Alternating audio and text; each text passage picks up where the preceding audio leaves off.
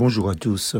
Aujourd'hui, je voudrais prendre pour thématique ce qui suit, le fou sur le sable.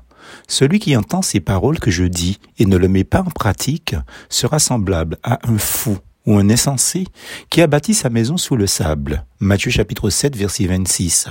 Tous ceux qui ont grandi dans un milieu protestant évangélique ou qui sont venus très jeunes à l'évangile connaissent par cœur ce beau chant pour enfants intitulé Le fou sur le sable.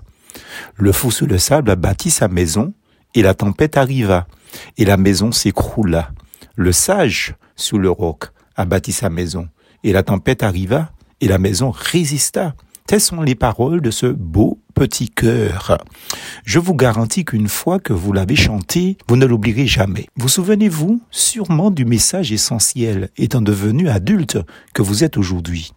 Dans mes publications sous cette page Facebook, vous avez des milliers de paroles prononcées par le Seigneur Jésus-Christ mais sont-elles mises en pratique par vous, lecteurs?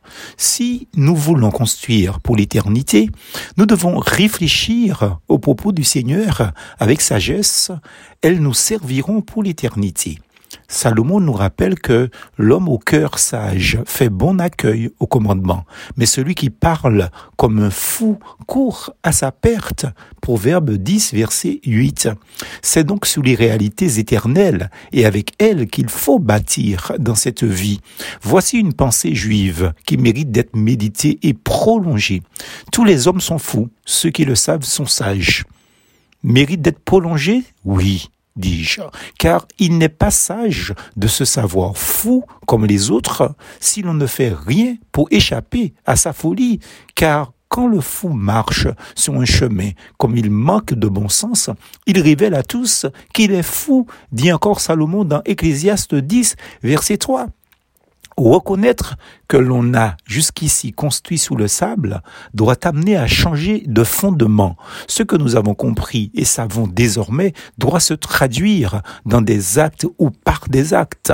Prenons la décision avec le secours de Dieu, de construire désormais sous le rocher qu'est sa parole, mais aussi Jésus-Christ le roc.